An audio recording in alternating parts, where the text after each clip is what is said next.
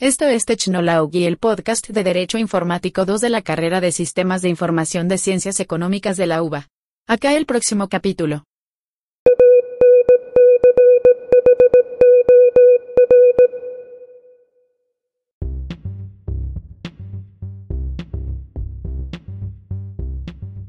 Bienvenidos a este nuevo episodio. Yo soy Agustín Calvosa y actualmente me encuentro estudiando la carrera Sistemas de Información en la Facultad de Ciencias Económicas de la UBA. Y hoy, junto con mi compañero Gabriel Monlezún, vamos a estar debatiendo un poco sobre el tema de defensa del consumidor, haciendo hincapié en este contexto tan alterno que nos está tocando vivir a todos, y las particularidades y cuidados que hay que tener a la hora de efectuar compras en tiendas online. Vamos a estar repasando algunos casos extraordinarios que han ocurrido durante la extensa cuarentena en nuestro país y a su vez estaremos contando algunos consejos para poder defendernos ante posibles fraudes o estafas, así como nuevas incorporaciones en sitios web que nos van a brindar más seguridad a la hora de realizar compras online. Pero antes de arrancar, vamos a dejar que se presente el otro conductor del día de la fecha. Bienvenido, Gaby. Gracias, Agustín.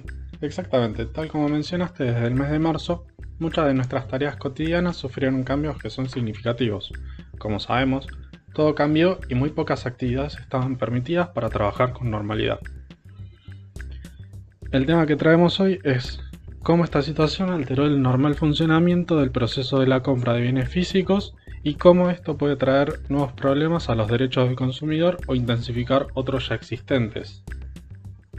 Por último, vamos a ver ¿Cómo nos podemos defender ante una posible estafa, mal servicio, demoras en la entrega pautada y fallas o daños en los productos adquiridos?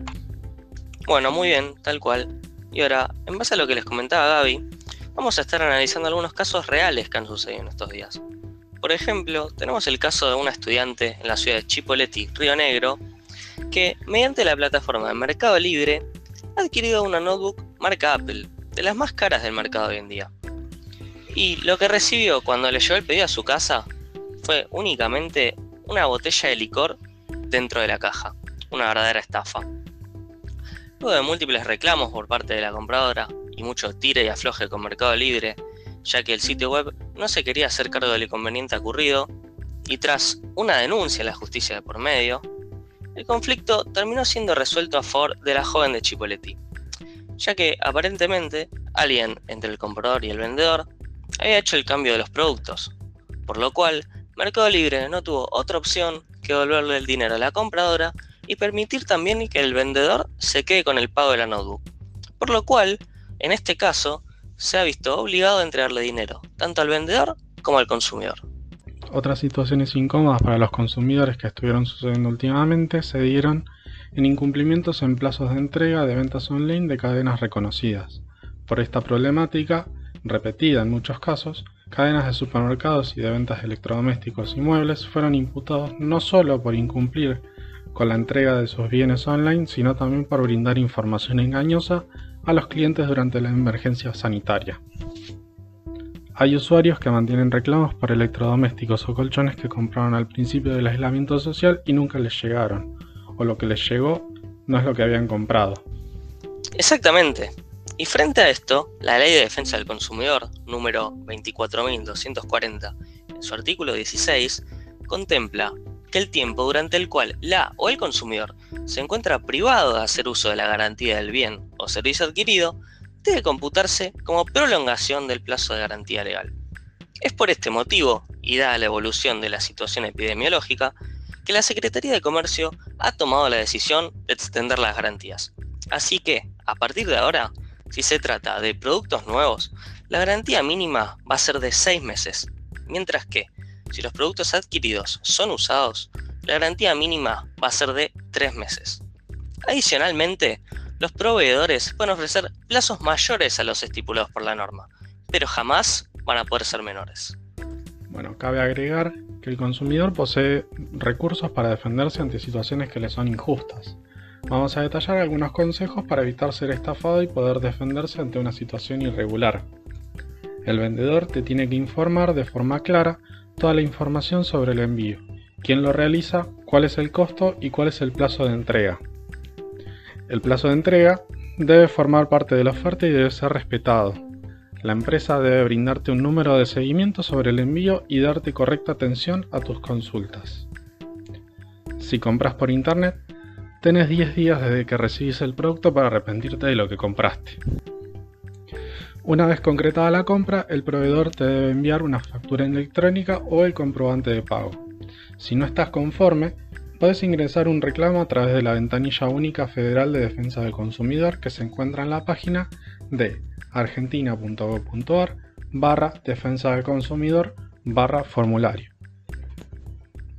Otros medios virtuales de consultas y reclamos son por mail a la dirección consultas.consumidor.gov.ar o en Twitter arroba dndconsumidor. Excelente, Gaby, muy buenos los consejos. Y ahora, para ir cerrando, vamos a hablar un poco de una nueva incorporación que va a empezar a aparecer en sitios web de empresas dedicadas a la venta de productos o servicios. El llamado botón de arrepentimiento. ¿De qué nos va a servir esto?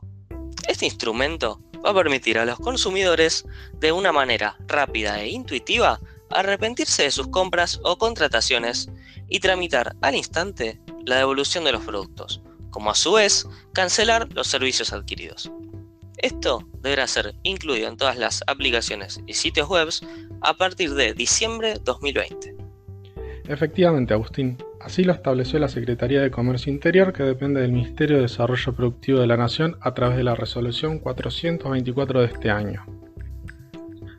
Allí se dispone que el botón de arrepentimiento debe alojarse en la página de inicio del sitio de Internet institucional de los proveedores de productos y servicios o en la sección principal de las aplicaciones, con un link de acceso fácil y directo que deberá ocupar un lugar destacado, que no deje dudas al respecto del trámite seleccionado.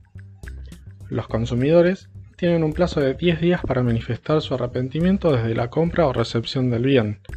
Si la adquisición del bien o servicio es telefónica o mediante Internet, los consumidores deberán gozar de este derecho mediante un botón de arrepentimiento, sin condicionamientos ni gastos a su cargo. Y si ya fue recibido en el domicilio, el proveedor debe retirarlo del mismo modo. Bueno, muy bien. Y con este último dato curioso, llegamos al final del capítulo de hoy, el cual esperamos que les haya gustado. Por favor, no se olviden de escuchar los demás episodios de esta serie. Gaby, un placer compartir con vos este espacio. Un gran saludo y hasta la próxima.